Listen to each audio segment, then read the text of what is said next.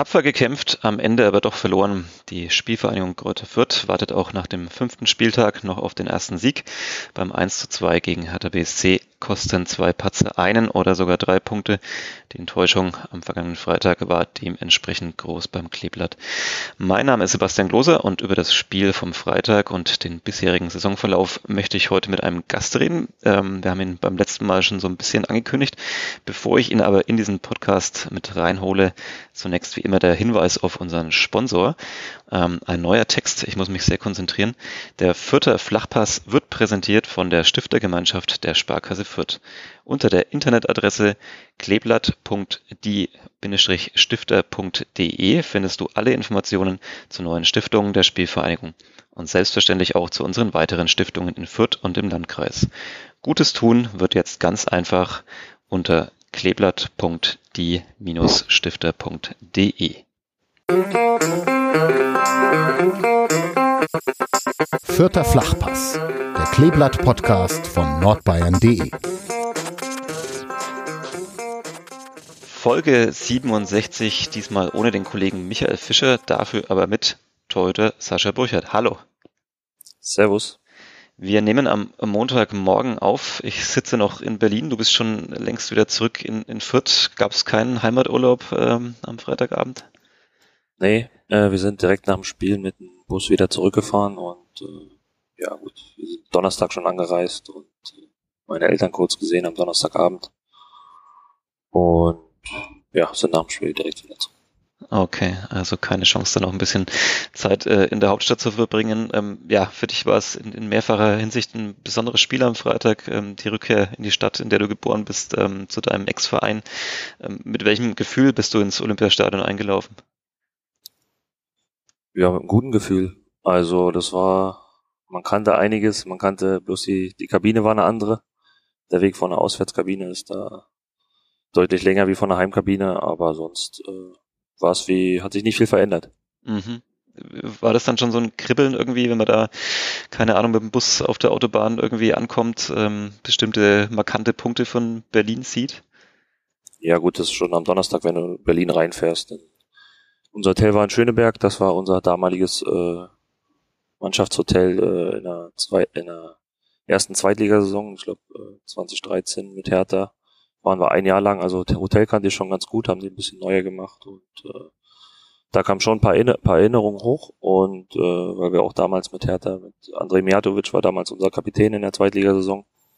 Wir sind direkt wieder aufgestiegen und äh, ja, von daher sind wir schon mit einem positiven Gefühl Donnerstag angekommen. Mhm.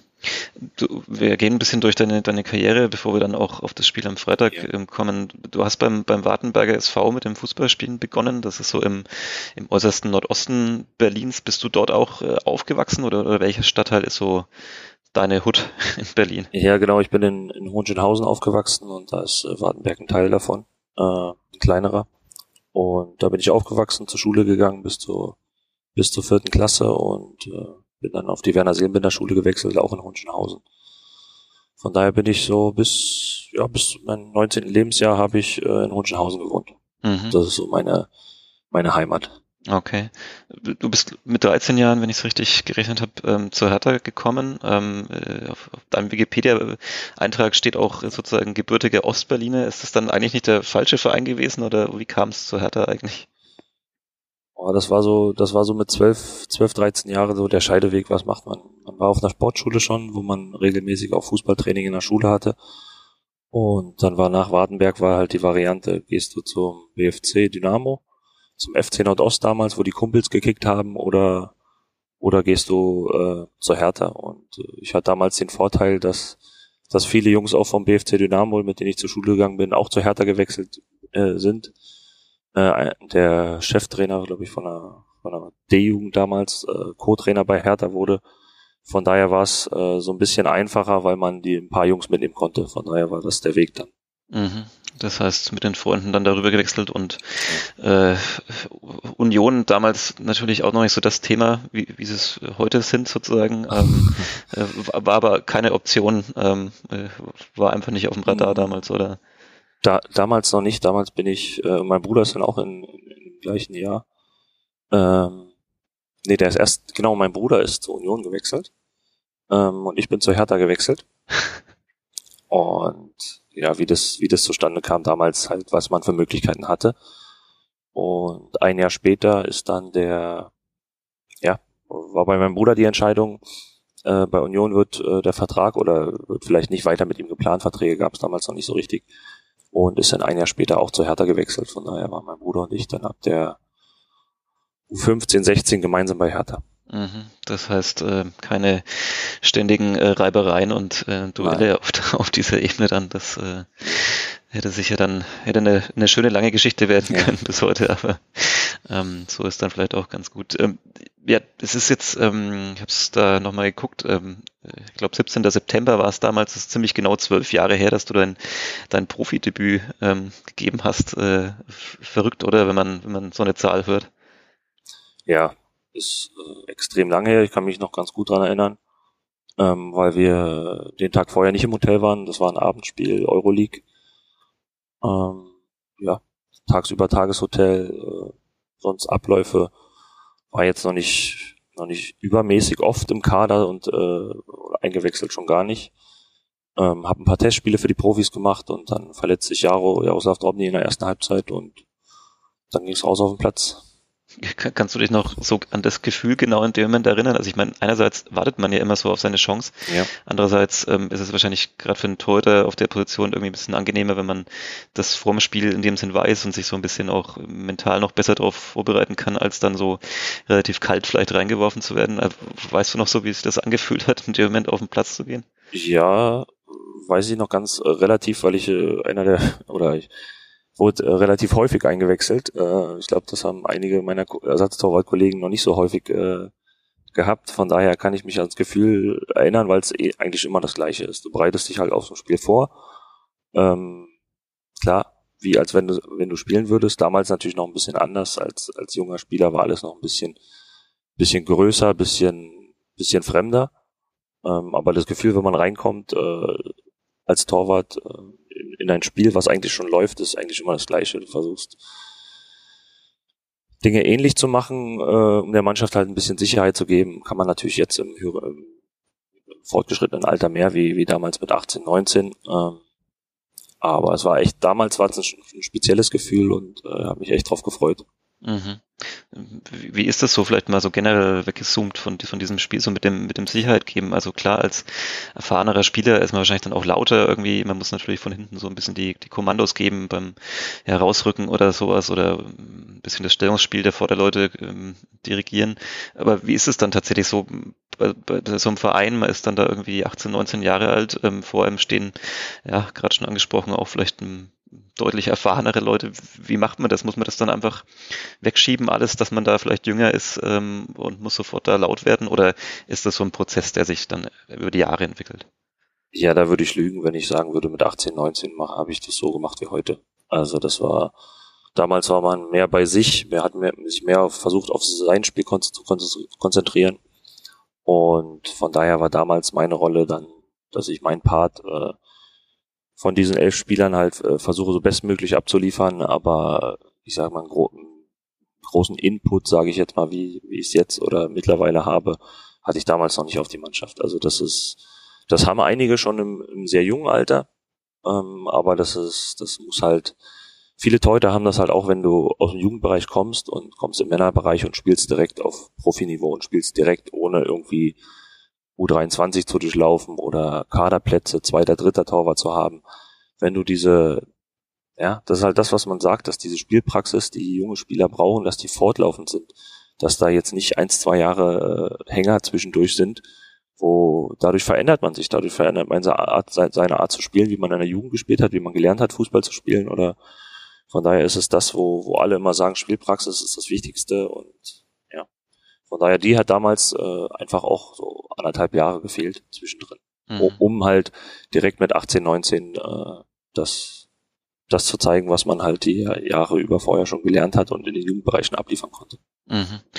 Was man auch mal wieder mal so hört, ist, dass, dass es früher auch noch so andere Hierarchien gab in den Teams, also dass das inzwischen so ein bisschen ja vielleicht flacher geworden ist. Klar, es gibt immer ein paar paar Leitwölfe, ein paar Spieler, die irgendwie den Ton angeben, aber ähm, dass, dass es nicht mehr so ganz so ist, dass da irgendwie junge Spieler, keine Ahnung, erstmal dauernd mit irgendwelchen äh, fiesen Aufgaben bedacht werden oder auch so, ja, äh, so von oben herab behandelt werden. Ähm, also zumindest gehe ich davon aus, dass es heute nicht mehr so ist. Wie, wie war es damals? Hat man sich da schon auch echt so in der Kabine echt so seinen Platz erkämpfen müssen? Das war schon anders, muss man sagen. Ich hatte, ich hatte damals großes Glück, weil ich äh, durch den Profi-Torwarttrainer Enver Maric hochgezogen wurde und er hatte so seine paar, paar Jungs in der, in der Kabine, die darauf geachtet haben. Er hatte Marco Pantelic, Joe Simonic, Arne Friedrich war noch da, äh, Christian Fiedler, unser jetziger Torwarttrainer, war da. Und er hatte damals, wo ich vielleicht noch nicht die Ellbogen so ausfangen konnte, dafür gesorgt, dass, dass ich da meine Ruhe habe und äh, gut arbeiten kann. Mhm. Was, was heißt dann die Ruhe haben? Also ist dann da, kommen dann ja. wirklich da so die Älteren her und, und labern einen voll oder was, was kann man sich das Ja gut, damals kamst du, kamst du hoch in die Kabine beim Profis und hast nicht direkt deinen eigenen Platz gehabt, so wie jetzt. Mhm. Mit deinem Namensschild, mit allem, was so dazugehört. Ich habe mich beim Zeugwarten umgezogen äh, oder beim Physios, äh, je nachdem, wo Platz war. Mhm. Und da hat dann zum Beispiel der Enver das gesehen und hat gesagt, Sascha, was machst du hier? Ich so, ja, ich zieh mich hier um ja, nee, das geht nicht. Das geht nicht.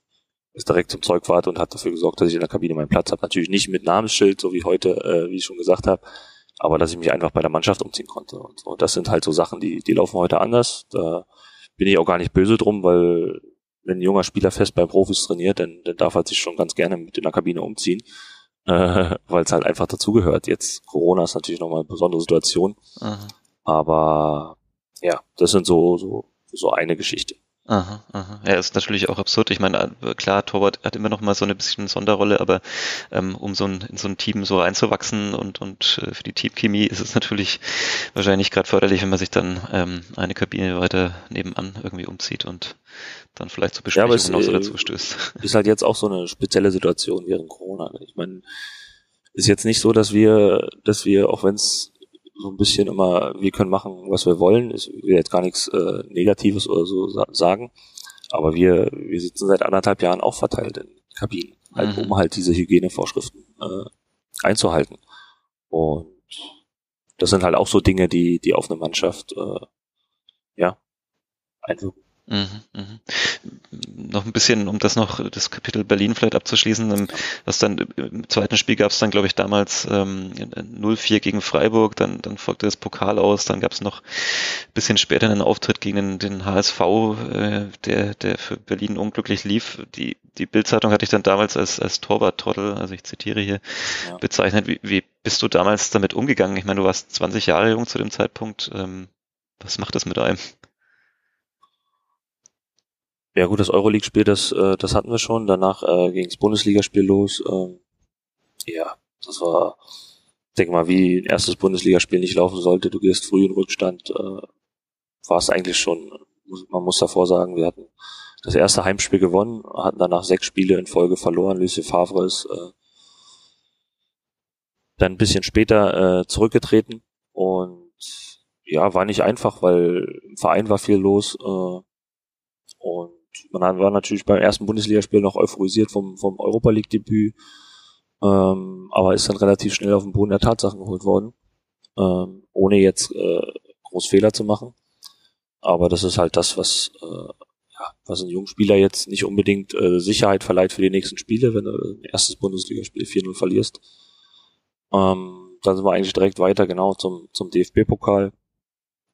Wie gesagt, Spiel war hatte jetzt nicht meine Phasen in dem Spiel in, in der Heimniederlage, wo ich sagen konnte, boah, das war richtig gut, ähm, aber war jetzt auch nicht so, dass ich, dass ich äh, groß was verhindern konnte an der Niederlage und dann war schon sind wir zum DFB-Pokal. Und dann ist halt im, an, wie, wie es in der Bundesliga, sage ich jetzt mal bei die Saison, Entschuldigung, dass ich nochmal zurückgehe, die Saison davor sind wir fast in die Champions League gekommen, ähm, wie es halt bei so einem Verein läuft, der ganz höhere Ziele hat als das, was wir da abgeliefert haben. Dann hieß es, ja, Jaro fällt, fällt länger aus, holen wir noch einen Torwart. Mhm. Sind im DFB-Pokal nach Elfmeterschießen ausgeschieden, äh, wo wir eigentlich in der Verlängerung noch die Chance haben, Adrian Ramos aufs 2 zu 1. DFB-Pokal ausgeschieden und äh, ja, dann, dann war schon der, der vereinslose Torwart da, Timo Ochs damals kam kam äh, neu dazu. Das ist ähm, auch nicht gerade förderlich fürs Selbstbewusstsein, oder? Wenn war länger vereinslos, war jetzt auch nicht, äh, um jetzt nicht böse zu sein, auch nicht unbedingt im Zustand, äh, direkt zu spielen, ähm, hat dann aber gespielt und dann, ja, Lucien Favre Trainer gewesen, noch in Hoffenheim, Timo Ox war da und dann hat mich, äh, ja, kann ich glaube erzählen, Lucien Favre in der Mittagspause angerufen und gesagt, Sascha, ich glaube, es ist besser, wenn sie heute nicht spielen. Okay. Ich, okay, Trainer. Ja, ja, war da trotzdem nicht zufrieden halt, ne, weil, oder was heißt nicht zufrieden, man, man wollte spielen, aber ja. Dann sind wir nach Hoffenheim, also war genau an dem Tag, ähm, haben da halt 5-1 verloren. Äh, nach dem Spiel ist Lucien Favre zurückgetreten. Friedhelm Funkel kam und äh, ja, alles blieb beim alten Timo Oxer am Tor. Spielen gegen den HSV, gehen 1-0 in Führung, Arne Friedrich, äh, Kopfballtor. Und ein paar Minuten später, ich glaube, Flanke von außen, ich, ich habe alles noch so genau im Kopf. Ja, es ist erstaunlich. Äh, also. äh, Timo Ox will rauskommen, KK denkt, der köpft zurück, äh, köpft ihn ins eigene Tor 1 zu 1. Und Timo Ox hat sich dabei verletzt und äh, dann war es innerhalb von, glaube ich, zwei Wochen das zweite Mal die Einwechslung da. Und war ein ähnliches Gefühl wie, wie in der Euroleague, habe mich drauf gefreut, auch wenn man zwischendurch schon andere Erfahrungen gemacht hatte, wie es laufen kann.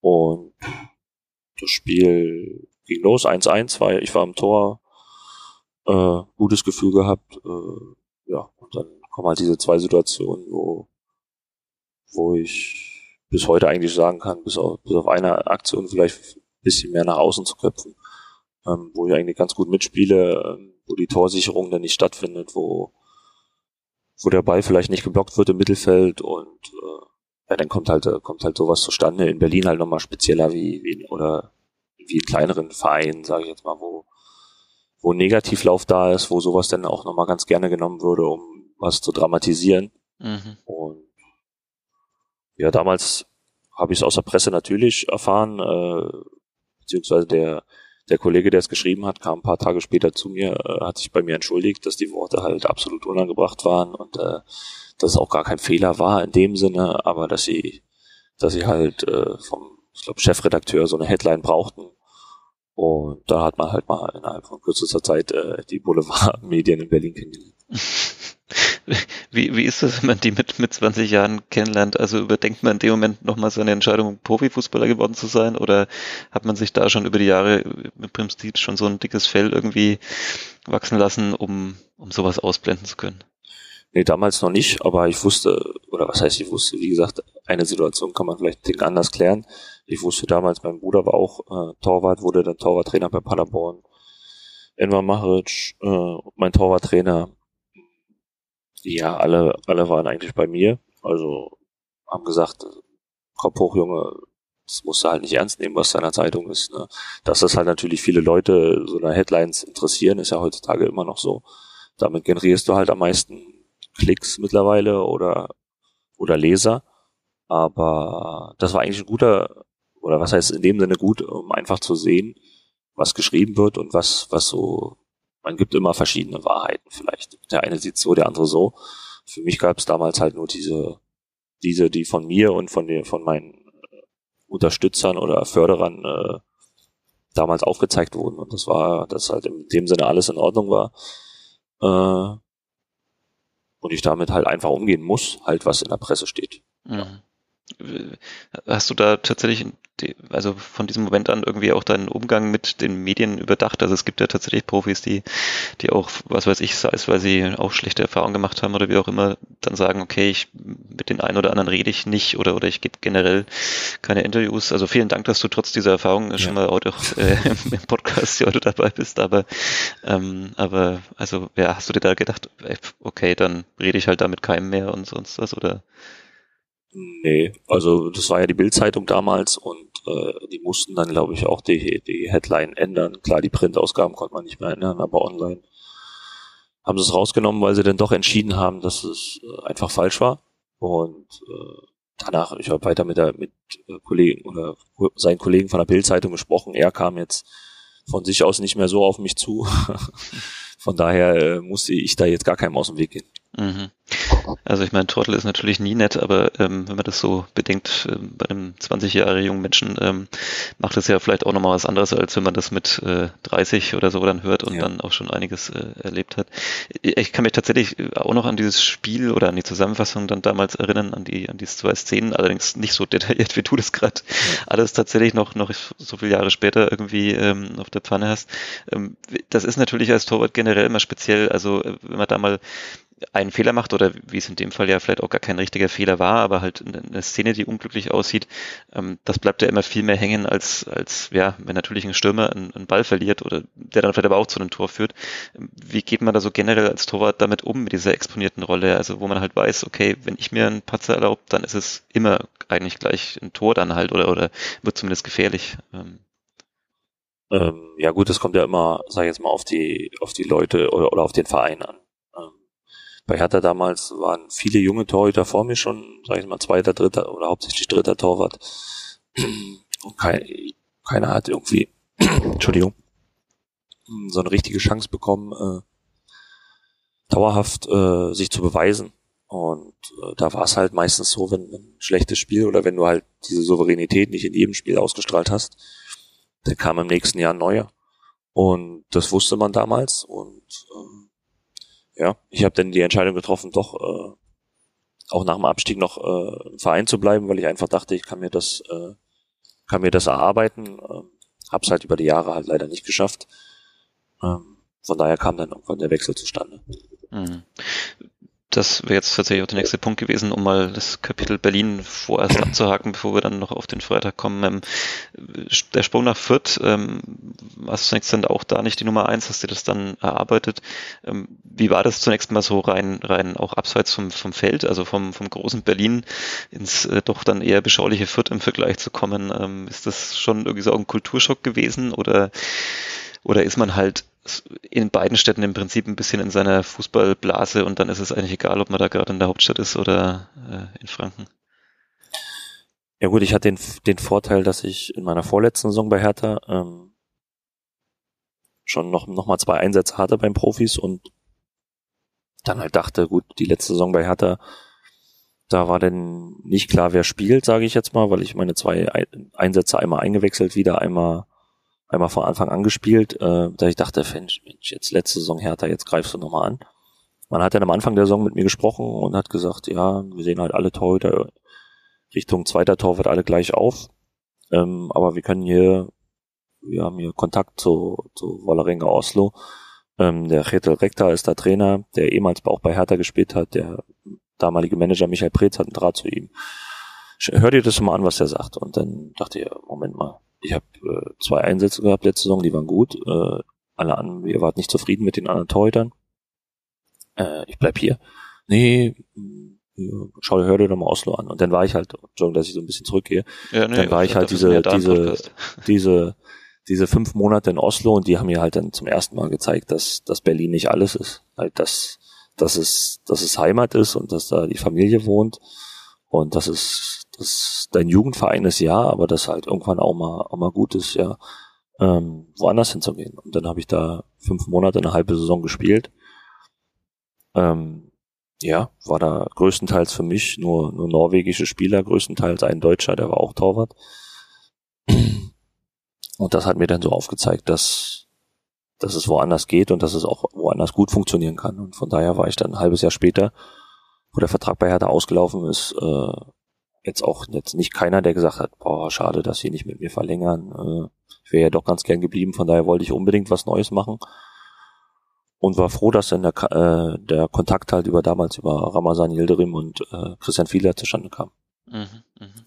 Und genau, ich habe die Frage noch im Kopf. ähm, war denn, äh, bin dann nach Fürth und äh, Christian hat mir direkt alles gezeigt. Äh, mir hat's direkt gefallen, weil ich bin jetzt auch nicht direkt am, am Kudamm aufgewachsen oder in Charlottenburg, wo, wo jetzt jeden Tag Halligalli ist, äh, sondern in Hohenschönhausen. Und da gab es für mich im jungen Alter immer nur Wohnung, Schule, Training. Äh, von daher hat mir Christian hier einiges gezeigt und ich wusste, ich, man hat ja alles, um, um gut arbeiten zu können fürs Fußball, aber um sich auch privat wohlzufühlen. Und äh, ja, dann habe ich mir den, äh, hat der Rammer mir, Ramazan damals äh, mir den Vertrag vorgelegt. Äh, ich habe ihn mir angesehen, habe hab damals äh, keinen Berater gehabt, äh, habe aber mit einem befreundeten äh, ehemaligen Trainer, der in der Beraterbranche gearbeitet ist, geredet und er sagt, hier, so sieht's aus. Sagt er, ja, Sascha, ist okay, wird nicht gut, aber wenn du willst, äh, mach. Und äh, für mich war eigentlich dann klar, der Rama hat gesagt, kannst noch eine Nacht hier schlafen und äh, sagst mir morgen Bescheid. Aha. Und hab dann aber halbe eine Stunde später bei ihm im Büro äh, geklopft und gesagt, Rama, das machen wir. das ist schön, dass es noch, noch diese ja. Geschichten gibt, die nicht so ja. äh, völlig durchprofessionalisiert wirken, ähm, wie es ja dann doch vielleicht mal im modernen Fußball inzwischen äh, ist. Ja, es ist natürlich als, als Profifußballer ähm, hat man dann natürlich auch in Berlin wahrscheinlich nicht die Chance, das alles mitzunehmen, was die Stadt äh, so bietet, vor allem dann von, von keine Ahnung, von 23 Uhr bis ähm, 7 Uhr früh am nächsten oder übernächsten Tag. Ähm, das heißt, man vermisst da wahrscheinlich auch nicht so viel. Ähm, ist, ist das, ist das ein, Thema, über das du manchmal so nachgedacht hast? Also keine Ahnung, jetzt ähm, äh, bist du auch selbst Vater und so. Also was man, was einem da vielleicht als, als Jugendlicher manchmal auch ja entgangen ist, also äh, unabhängig davon, ob man jetzt äh, die große Disco-Karriere hingelegt hätte, aber, mhm. aber, ähm, aber hattest du da manchmal ein bisschen Sehnsucht, wenn du vielleicht Freunde gesehen hast, die, die vielleicht auch mit dem Fußballspielen begonnen haben, dann aber aber irgendwann diesen Traum vielleicht auch aufgegeben haben früher ähm, und, dann, und dann tatsächlich halt so diese Zeit der, der Jugend oder des frühen Erwachsenen-Daseins anders wahrgenommen haben als du? Hm, ja, also im Rückblicken kann ich jetzt nicht sagen, dass mir was gefehlt hat. Ich habe bis bis ich 12, 13 war Fußball nur zum zum Spaß gespielt, sage ich jetzt mal klar. Man wollte jedes Spiel gewinnen, äh, auch beim Wartenberger SV, wenn es da schwer möglich war. Ähm, aber wir haben unter der Woche trainiert, Schule gegangen, damals noch nicht auf, auf, auf, eine, auf eine Sportschule. Man ist am Wochenende, meine Eltern hatten ein Gartengrundstück, wo man ein Fußballtor aufgebaut haben, fünf mal zwei Meter. Äh, mein Bruder war auch Torwart, unsere Nachbarn kamen zum Kicken rüber. Also da ist jetzt, das, du merkst, sind Erinnerungen da, wo ich jetzt nicht sagen kann, da hat mir was gefehlt. Ja, klar, vielleicht mit 15, äh, 16, wo andere in die Disco sind, konnte man bei Hertha auch machen. Habe ich jetzt nicht unbedingt gemacht, weil in Hohenschönhausen waren jetzt die Clubs jetzt nicht so angesagt oder so groß vielleicht, gar nicht verkehrt, aber war jetzt auch nicht der Typ dafür. Von daher kann ich jetzt wirklich nicht sagen, was Kindheit oder Jugend angeht, dass, dass mir da was gefehlt hat. Da haben meine Eltern und meine Brüder, meine zwei Brüder schon dafür gesorgt, dass ich da ausreichend Spaß und Abwechslung habe. Mhm, mhm. Ja, wenn man es dann auch gar nicht so da eintaucht, dann weiß man vielleicht auch nicht, äh, was ja. man da jetzt vielleicht äh, äh, vermissen oder, oder verpassen kann. Ähm, und äh, ja gut, ähm, vielleicht hat man auch tatsächlich nicht so viel verpasst. ja gut, ich hatte meinen meinen ersten erste Mal feiern war ich glaube ich mit 16. Das war damals Mannschaftsabend, äh, durfte man eigentlich nicht, äh, waren nur 18-Jährige erlaubt äh, mit der U23 von Hertha, da weil mein Bruder da schon in der U23 gespielt hat. Und da habe ich dann halt mit 16 mal so kennengelernt, was was so gehen könnte. Äh, war danach aber auch direkt wieder abgeschreckt für ein paar Monate. Weil der nächste Tag so schlimm war oder? Nacht und Tag, ja. ja. da, da, da durften dann alle weggehen oder war das einfach nur so eine interne Feier dann? Ja, das war Mannschaftsabend, wie er jetzt zurzeit halt nicht mehr möglich ist, wo man einfach einfach abends äh, die Mannschaft rausgeht, äh, gemeinsam was essen geht und danach danach feiern. Und bei der U23 da da sind ja auch ein paar ältere Spieler. Damals war es noch so, dass zwei, drei Ex-Profis immer da gekickt haben und mein Bruder hat schon in der U23 gespielt und die haben mich zum Training hochgezogen. Von daher war ich schon Teil von der Mannschaft und durfte dann ja, das erste Mal so einen Mannschaftsabend beim Fußball erleben. Ich frage nicht näher nach, obwohl es ähm, ja. sicherlich auch interessant wäre. Ähm, kommen, wir, kommen wir auf Fürth. Ähm, äh, hast dich dann da durchgesetzt, ähm, etabliert, ähm, hast dann, hast du ja vorhin auch mal gesagt, was natürlich wichtig ist, dass man irgendwie möglichst kontinuierlich irgendwie spielt, dann auch so nach der, nach der Jugendzeit. Ähm, du hast dann da äh, richtig gespielt, ähm, klar, aber natürlich sozusagen waren andere Perspektiven da erstmal, als jetzt vielleicht äh, das in, in Berlin damals noch war mit, mit europäischem Wettbewerb und, und so weiter und Bundesliga. Hast du, hast du so in der Phase ähm, damit gerechnet, dass du tatsächlich dann mit Fürth in die Bundesliga zurückkommst irgendwann? Oh, als ich her, als ich nach Fürth bin, äh, vor gut fünf Jahren, war schon der, der Weg vom Verein oder die, die, die Idee vom Verein war ja schon, dass man guten Fußball spielt, dass man junge Spieler holt, erfolgreichen Fußball spielt, dass der Weg Richtung Bundesliga sein könnte. ja, das hat sich dann natürlich im ersten Jahr schnell zerschlagen. Ähm, wir haben einen neuen Trainer bekommen. Äh, Stefan Rutenbeck wurde, wurde entlassen, Janusz Nadoki kam. Hm. Ja, dann, dann wollte, wollte man den Weg trotzdem in so eine Art und, Art und Weise Richtung weitergehen, aber es hat halt nicht funktioniert. Von daher ging die nächste Saison los, denkbar schlecht gestartet, nächster Trainerwechsel.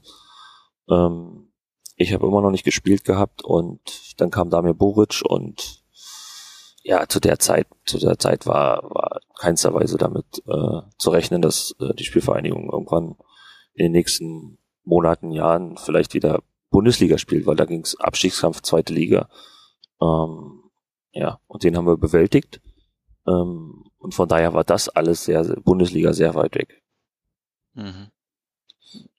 2019, da grätsche ich nochmal kurz dazwischen, kamen ja. auch Gerüchte auf, dass Huddersfield äh, Interesse hätte, dich zu verpflichten. Das ist, wie wir jetzt wissen, nicht zustande gekommen, aber wäre das mal tatsächlich auch ein Traum gewesen, in England zu spielen? Also ich muss ehrlich von mir sagen, dass äh, klar, wenn so ein Angebot kommt, dann, dann hätte man sich angehört, also konkret war nichts da. Ähm, und das war jetzt auch nicht so, dass äh, der direkte Kontakt zu mir damals äh, entstanden ist. Ähm, das war, denke ich mal, wie so Sommer- oder Wintertransfer also in Fürth öfters ist der Verein äh, sollte irgendwie oder müsste Transferlöse erzielen ähm, und dann wäre das halt eine Variante gewesen. Ähm, das war jetzt in keinster Weise was, was von mir irgendwie forciert wurde, weil ich, weil es ein Traum war oder so. Sicherlich hätte, hätte jemand angerufen, bin ich auch ehrlich, hätte ich es mir angehört, ähm, weil damals ein deutscher Trainer da war. Aber angehört ja, aber das in der Phase war meiner Karriere war halt einfach, ich habe darauf gearbeitet hin, dass ich äh, Profifußball spielen kann in Deutschland, ähm, ob sie erste oder zweite Liga ist und habe das hab das irgendwo dann halt äh, mir erarbeitet und geschafft und äh, wir waren hier dran, drauf und dran, was äh, zu erarbeiten. Von daher war das jetzt kein Wunsch unbedingt, äh, ja, von. Mhm. Mhm. Äh, ja, dann ging's, du hast es gerade äh, angesprochen, am Anfang, als du da warst, war es relativ holp holprig, Trainerwechsel. Ähm, danach wurde dann anders, man hat jetzt eine, eine, andere Konstanz und dann tatsächlich auch, ja, diese letzte Saison, die natürlich fantastisch lief, ähm, gespielt. Äh, vielleicht äh, nimm uns doch auch nochmal da zurück, so an diesen, an diesen Tag des Ausstiegs, wo ja auch erstmal alles eigentlich gegen euch lief. Die Ergebnisse in anderen Stadien äh, liefen gegen Fürth, ähm, das eigene Spiel lief äh, dagegen, also es sprach alles für, für die Relegation. Ähm, was hast du dir da so in der Halbzeitpause gedacht irgendwie gegen Düsseldorf? Warst du schon auch im Kopf so ein bisschen, ah okay, nochmal Mannschaftshotel, nochmal Quarantäne, nochmal zwei Spiele, ähm, jetzt reicht's doch eigentlich mal. Mm, ja, es ging schon dann mit dem 1 von Düsseldorf los, dann, dann kam die rote Karte von, von Stachy und ein paar Jungs von uns direkt zum Schiedsrichter marschiert und ich schau halt, wer ist das und sehe halt Sego vorne weg und denk halt, ey, Sego. Oder so, ich denke und ich habe ihm dann auch ein bisschen lauter gesagt, dass er bitte ruhig sein soll, weil er, weil er schon genug gelbe Karten hat und sollte er jetzt noch eine kriegen, dann dann könnte er uns in Relegationsspielen fehlen halt. Ne? Mhm. Und ich glaube, ein Spieler war es noch, aber Sego war der Einzige, der, der, der dem Schiedsrichter richtig seine Meinung sagen wollte und äh, haben ihn dann bis zur Halbzeit beruhigt und äh, da sind wir in die Halbzeit und ich glaube, wir haben es schon ein, zwei Mal wurde es schon, schon irgendwo geschrieben oder gesagt, dann gab es halt schon in der Kabine halt so, wo man sagt, Männer, jetzt besinnt euch nochmal zehn Minuten, versucht nochmal das, das Ding zu drehen, aber jetzt aus einer geordneten Defensive und auf Konter und ja, dann da gibt's halt, ja, ich kann mich an Sego vor allem dran erinnern, wie er, wie er direkt gesagt hat, nee, wir pressen, wir spielen, wir spielen weiter nach vorne, wir attackieren hoch. Und ja, gib uns 15, 20 Minuten. Und dann haben wir es gemeinsam mit dem Trainer entschieden, dass wir, dass wir rausgehen und da, da nochmal was abfeuern. Und das war, ja, das war in der Halbzeit angesagt und das hat direkt von Anfang an funktioniert und hat einen Lauf genommen, den man, den man hätte passieren können, gefühlt jetzt im Nachhinein was will. Wir hätten dieses Spiel gewonnen oder wir hätten diese Punkte geholt, die, die zum Aufstieg dann geführt haben. Ja, das, das war wie ein Film. Das war tatsächlich wie im Film auch irgendwie filmreif, auch wenn es natürlich irgendwie ein bisschen komisch war, diese Bilder danach, die Fans am, am Zaun, am Stadionzaun draußen und die Mannschaft natürlich so ein bisschen auf Distanz dann, dann im Stadion irgendwie. Ähm, nicht, nicht so wie beim letzten Aufstieg in Fürth. Ähm, das ist natürlich dann schon auch äh, ja äh, irgendwie irgendwie filmreif. Ähm, vielleicht kommt ja der Film auch irgendwann mal raus. Da haben ja bestimmt genügend Leute ähm, Videomaterial gesammelt. Ähm, du hast in, in einem Interview jetzt vor dem vor der Dienstreise nach Berlin äh, dem Tagesspiegel gesagt so äh, über die Spielvereinigung.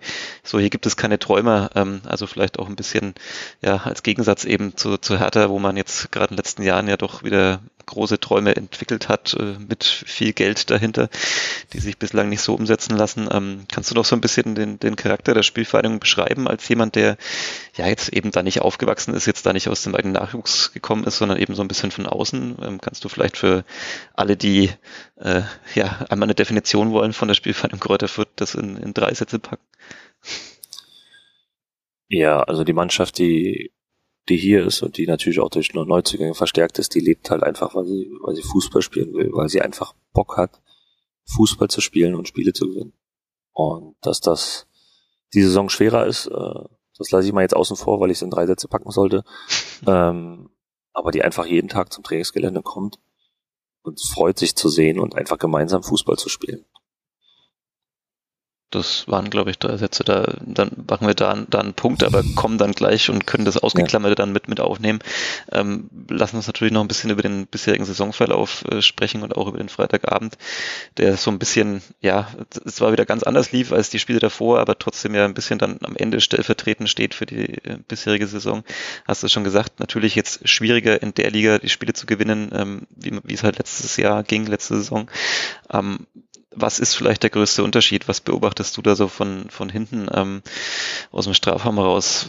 Was, was macht die Gegner so viel besser ähm, oder was macht es schwieriger, eben die Spiele zu gewinnen? Ja, das, das halt, also ich, wenn ich jetzt auch nur aufs Spiel auf Hertha sehe, dann, dann da halt vielleicht nur die individuelle Klasse von Spielern und unsere Fehler.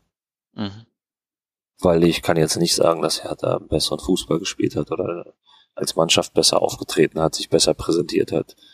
Ähm, was, was diese Gemeinsamkeit oder die Art und Weise, wie man dieses Spiel angegangen ist, würde ich sagen, haben wir es besser gemacht.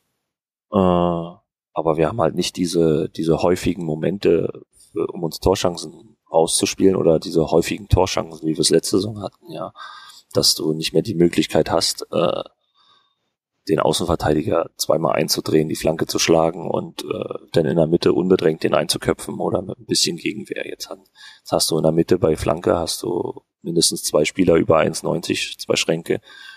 Hm, da musst du andere Wege finden, ja. Und defensiv halt das gleiche, individuelle Klasse, ja. Aber auch Körperlichkeit äh, bei Standards, äh, Qualität äh, der gegnerischen Standardschützen. Äh, ja, das sind so die Dinge, die halt in der Bundesliga anders laufen äh, als in der zweiten Liga, mit, gepaart mit den mit den Momenten, die man halt äh, offensiv hat, dass man defensiv ein bisschen mehr zulässt, äh, wie wie in der wie in der zweiten Liga ist, ist von der Qualität der der gegnerischen Spieler normal, was ich aber der Meinung bin, was wir die letzten zwei Spiele sehr gut gemacht haben. Mhm. Auch wenn man es auf der auf dem Ergebnistafel jetzt nicht nicht sehen kann. Von daher finde ich das das ist jetzt schon eine Entwicklung von uns, die, die gut ist, dass wir einfach aus dem Spiel heraus weniger Torchancen zulassen, wie in Stuttgart zum Beispiel oder in Mainz. Mhm. Ähm, ja, und das wird, das muss der Weg sein, dass, dass wir aus dem Spiel heraus einfach, dass wir unangenehm sind, dass wir, dass der Gegner nicht gerne nach Fürth kommt zum, zum, zum Fußballspielen, weil sie wissen dann, die Fürther, die können aggressiv spielen und die können gleichzeitig auch, wenn sie im gegnerischen Drittel sind, auch äh, guten Fußball spielen.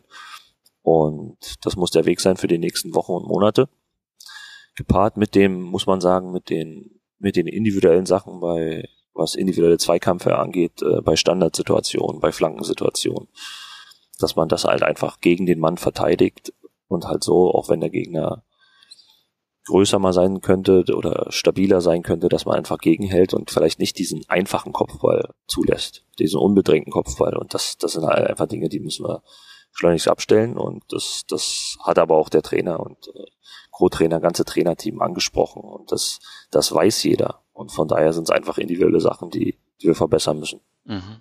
Ganz, ganz konkret, was lief schief bei dem 1 zu 1 am Freitag?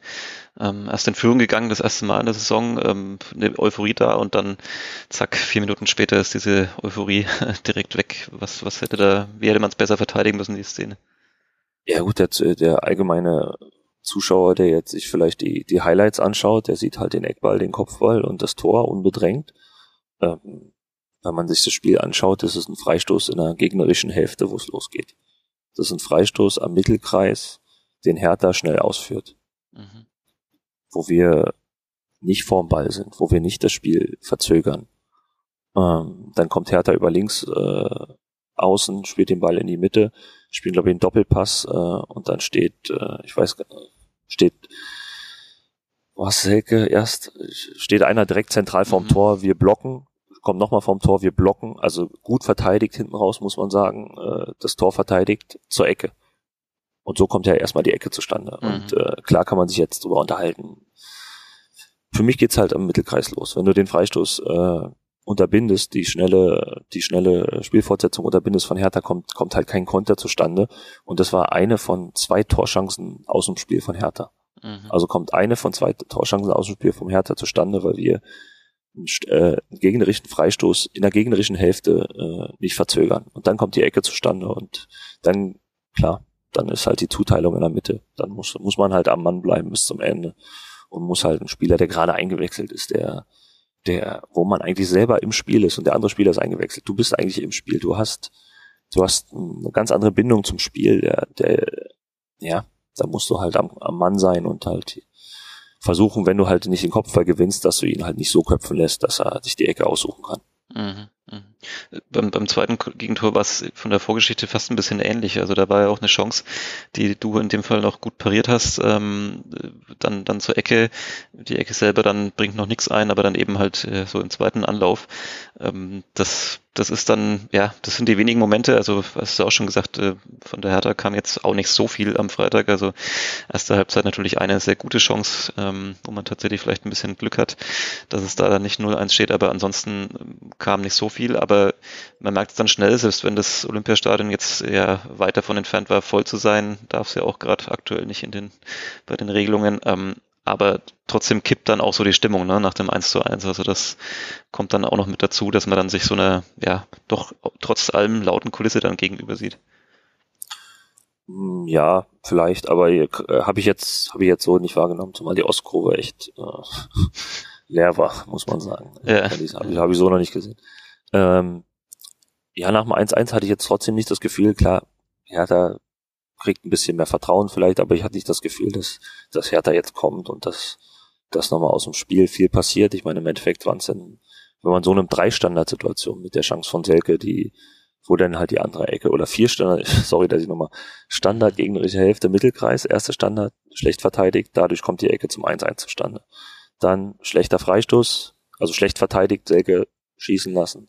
Nächster Standard kommt zustande. Und das im Endeffekt sind vier Standardsituationen ähm, vor der zweiten Ecke dann auch noch äh, einfach ein Kopfball auf dem ersten Pfosten, den wir einfach, ja, den wir klären müssen, so klären müssen, dass wir vielleicht den zweiten Ball haben, zweiten Ball gewinnen, dann geht der Ball nach außen, dann müssen wir versuchen, die Flanke zu blocken. Dann, ja, dann stehen wir in der Mitte eigentlich am Mann, am, am Kontakt und stehen halt bisschen tief und dann müssen wir vielleicht kommunikativ von mir, von allen, dass wir einfach noch mehr Höhe gewinnen, dass halt dieser Ball in 5 Meter Raum freier Ball für mich ist, dass wir da keine Männer mehr postiert haben. Mhm. Und ja, das ist halt dann auch wieder so ein Erfahrungswert äh, für die nächsten Wochen. Mhm.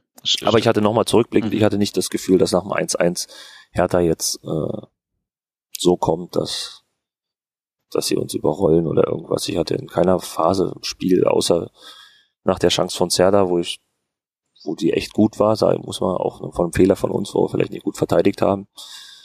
So eine, so, so eine Phase, wo ich dachte, boah, die sind echt gut, die, die können uns äh, wehtun. Das war eigentlich dieser einzige Moment. Ja, diese vielen Millionen Unterschied, die da ähm, sozusagen auf transfermarkt.de, die man nachschauen könnte zwischen den Teams, äh, hat man jetzt nicht wirklich viel davon äh, gesehen. Ich hatte, ich hatte mhm. spaßeshalber zum, zum befreundeten Fitnesstrainer von Hertha nach dem Spiel gesagt, äh, ich war jetzt fünf Jahre weg. Hier sind äh, 200, 300 Millionen geflossen, aber gefühlt ist alles gleich. Ja, ja, es ist, es ist ja. dann doch erstaunlich. Ähm, das ist dann vielleicht tatsächlich auch das Schöne am Sport, dass mhm. es äh, trotz aller Unterschiede dann, dann doch noch ja, sich nicht immer auszahlt. Ich meine, in gewisser Weise kann man schon auch Erfolg planen, wie man vielleicht auch in einer Mannschaft sieht, äh, die auch kommende, äh, kommenden Freitag jetzt im, im Ronhof zu Gast ist, aber trotzdem, dass es am Ende sind es halt dann zunächst am Anfang mal elf gegen elf und ähm, ja, man kann, man kann was in, entgegenhalten. Ähm, Stefan Dadler hat auf der Pressekonferenz danach dann auch gesagt, ja, das wird jetzt eine, eine lange Heimfahrt sozusagen. Ähm, die fühlt sich natürlich immer deutlich besser an, wenn man irgendwie auswärts gewonnen hat oder zumindest einen Punkt mitnimmt. Ähm, wie, wie kann man sich diese Stimmung auf der Heimfahrt vorstellen? Beginnt da tatsächlich noch, noch die Analyse dann im Bus oder, oder lässt man dann auch mal alle in Ruhe und, und alle verkriegen sich dann da irgendwie auf ihrem Sitz und, und hören, hören sich irgendwas an oder machen was anderes, um mal runterzukommen? Nee, also man sitzt, kommt nach, nach der Kabine, nach dem Spiel in die Kabine, duscht. Der eine oder andere isst was, geht dann Richtung Bus und dann, ja, dann wird so ein Spiel halt auch irgendwo verarbeitet. Und nach ein paar Minuten oder fängt dann der eine oder andere an zu sagen, pass mal auf, das hat er so gesehen, das hat er so gesehen. Ähm, dann schaut man sich die Szenen nochmal an. Äh, vom, vom Spiel, wie die, wie die abgelaufen sind, was man hätte anders machen können, wo man hätte mehr unterstützen können, mehr helfen können, weil es, auch wenn man, wenn wir über individuelle Fehler reden, die dann vielleicht einen persönlich betreffen, ähm, hätte man das vorneweg, was ich sage, klar, im Endeffekt ist es beim 1-1 ein individueller Zweikampf, der verloren wird. Mhm. Aber wenn man vorne als Mannschaft oder als mehrere Spieler einfach den Ball blockieren oder die Situation einfach dann halt anders ausführen, mhm. dann kommt dieser individuelle Zweikampf in dem Falle vielleicht später zustande oder in einer anderen Phase im Spiel zustande. Mhm. Und das sind halt Sachen, die bespricht man äh, im Spiel, äh, Quatsch, nach dem Spiel im Bus. Mhm. Dann aber erst nach ein paar Minuten, wenn jeder so ein bisschen selbst reflektiert über das Spiel nachgedacht hat. Und dann führt man das halt so lange aus, wie die Busfahrt eben dauert. dann ist es tatsächlich in dem Fall eine relativ äh, lange Fahrt. Äh, kommt dann da der, der Trainer oder, oder packt jemand irgendwie das iPad aus und, und hat dann da die, keine Ahnung, die Zusammenfassung äh, drauf und sagt dann hier, da, schau doch mal, da, da musst du irgendwie ähm, dich vor den Ball stellen bei dem Freistoß oder wie kann, wie kann man sich's vorstellen? Ja, der, je nachdem, wann das halt äh, von den von den Medien hochgeladen wird, schaut man sich die Highlights an, der eine oder andere oder wir können auch Alex fragen, ob er uns die, die Videos zukommen lässt, aber meistens hat man schon selber online gefunden, die Tore, Gegentore, Situationen und dann schaut sich einer das an und dann kommt der zweite dazu, der dritte dazu, man redet drüber. Da ist ein offener Austausch, da ist kein mit dem Finger zeigen auf jemanden, sondern einfach ein gemeinsames Analysieren, was dann natürlich äh, dann nur unter uns Spielern ist. Das findet natürlich auf äh, professionellerer Ebene, sage ich jetzt mal, äh, den nächsten Tag mit dem Trainerteam zustande und äh, Genau. Mhm. Jetzt ähm, biegen wir langsam hier auf die Zielgerade ein in diesem Podcast. Ähm, jetzt haben natürlich einige gesagt, so, naja, die Hertha, so wie sie auch gespielt hat, ähm, wenn, dann muss man doch da mal da irgendwie einen Punkt holen zumindest. Man muss irgendwo anfangen. Jetzt kommt mit dem FC Bayern ein, ein Gegner ins, in, in Ronhof, ähm, ja, wo man jetzt zumindest an normalen Tagen nicht davon ausgehen kann, dass man hoch gewinnt äh, gegen den. Ähm, wie geht ihr das an? Also äh, hakt man so ein bisschen das Spiel oder klammert man das ein bisschen aus und denkt sich lieber, okay, danach kommen dann die und die Gegner und da müssen wir dann irgendwie alles reinlegen oder wie macht man das jetzt? Ja, es geht halt einfach darum, Bock auf dieses Spiel zu haben. Einfach, einfach sich drauf zu freuen auf das Spiel, weil ja, das könnte, könnte genauso ein Pokalspiel sein, wo, der, wo Bayern herkommt, ob es jetzt Bundesliga ist. Und dann geht's halt darum, dieses Spiel einfach mit Freude anzugehen, dem Gegner das so schwer wie möglich zu machen. Hier, hier, hier was mitzunehmen, Tore zu schießen. Und von daher darf es jetzt nicht der Weg sein, nur weil man Bayern Bochum gesehen hat am Wochenende, dass man sagt, boah, scheiße, die kommen jetzt. So unter dem Motto. Ähm, ja, und da geht's halt einfach darum, dass man dass jeder Einzelne sich auf das, wie ich schon zweimal gesagt habe, sorry, da auf das Spiel freut, weil man, dafür hat man einfach gearbeitet, ja, dafür, um diese Spiele zu haben gegen Bayern oder gegen Dortmund oder selbst gegen Hertha, ähm, Bundesliga zu spielen. natürlich muss man sich äh, auch im Klaren sein. Ich meine, wenn wir über ein Wunder, über einen Riesenerfolg letzte Saison sprechen, dass es hier keine, dass es nicht, dass es mega hart wird zu punkten in der Liga.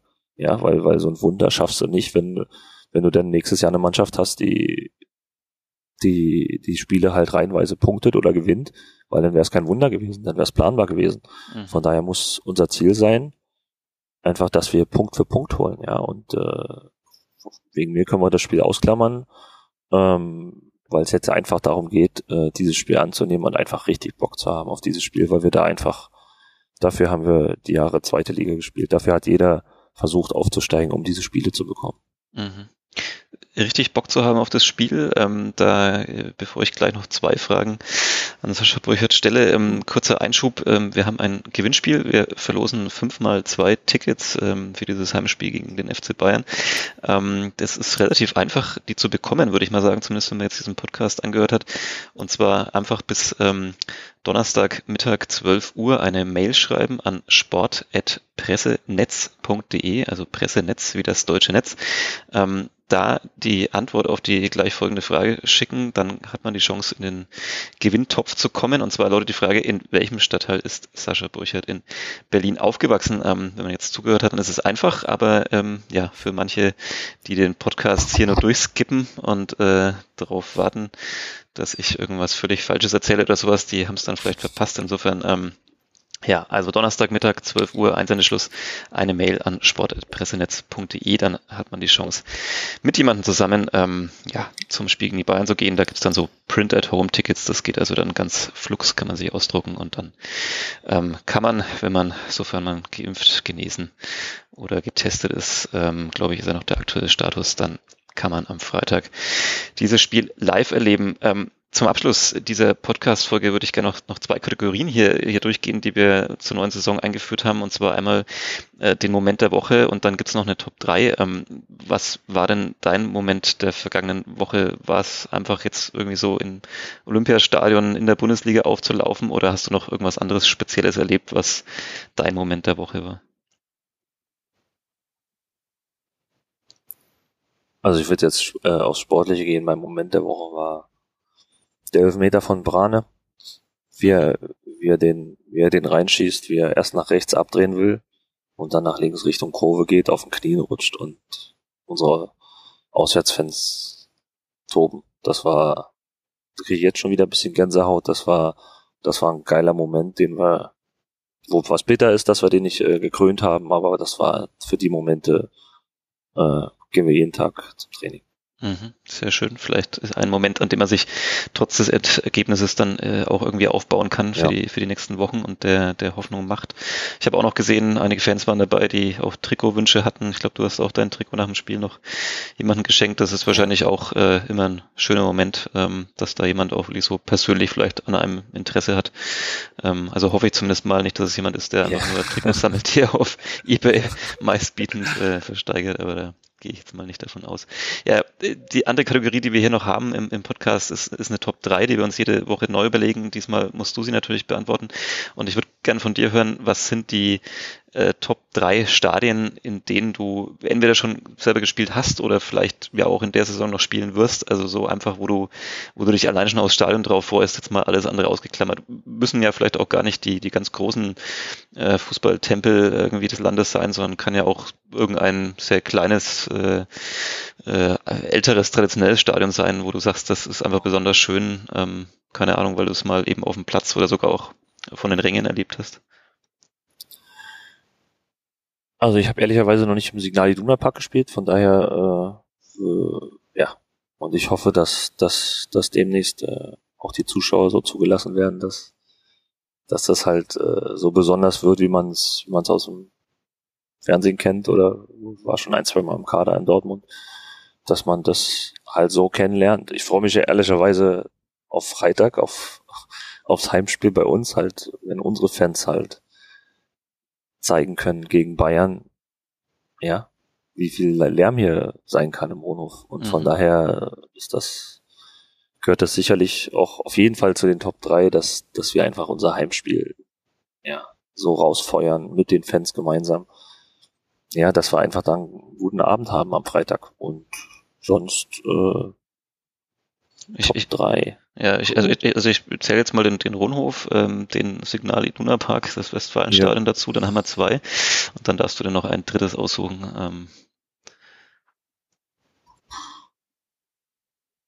schwierig. Ich nehme jetzt einfach mal das Olympiastadion, das war, weil das war, ich habe da gespielt mit mit der Spielvereinigung und das war einfach äh, jetzt rückblickend, das klar vorm Spiel war es auch schon besonders, jetzt nach, im Nachhinein war auch wenn wir verloren haben, war es halt einfach mit dem, ja, beim im ehemaligen Verein zu spielen, äh, ja, mit, mit dem Verein, wo du die Chance bekommen hast, auf dem Profibereich endlich zu spielen auf, auf, und dann halt auf höchstem Niveau, das war halt, das gehört auf jeden Fall in die Top 3. Alles klar, das ist doch sehr schön. Dann äh, würde ich hier einen, einen, Schlusspunkt machen. Wir haben fast die Stunde voll. Ich muss äh, mit dem Blick auf die Uhr sehe ich, ich muss tatsächlich auch langsam Richtung äh, Zug hier in Berlin und dann doch wieder langsam mal nach Hause ins, ins Frankenland. Und ähm, die Wege in Berlin sind ja hier etwas weiter, vor allem wenn man dann schon gehört hat, dass die U-Bahn heute äh, noch ein paar Verzögerungen hat. Ähm, muss ich mal gucken, dass ich da noch pünktlich ankomme. Ähm, Sascha Brüchert ist bereits in Fürth und äh, ja, haben wir, glaube ich, jetzt auch sehr gut rausgehört. Freut sich auf, auch auf diese Trainingswoche und dann auf ähm, den Höhepunkt am Ende der Woche am Freitagabend gegen den FC Bayern. Ich erinnere nochmal an das äh, Gewinnspiel hier für die Tickets. Ähm, macht mit. Und ja, dann sage ich vielen Dank äh, an Sascha für die Zeit, ähm, die er sich genommen hat und, und auch ausführlich berichtet hat aus, aus seiner Karriere. Da gibt es, glaube ich, schöne Momente, die wir da gehört haben. Und dann, ja, sagen wir mal, viel Erfolg für die kommenden Wochen, dass ähm, mehr Punkte dazukommen als an den ersten fünf Spieltagen. Vielen Dank. Bis zum nächsten Mal. Das war der vierte Dann. Flachpass. Vielen Dank. Ciao. Tschüss. Mehr bei uns im Netz auf nordbayern.de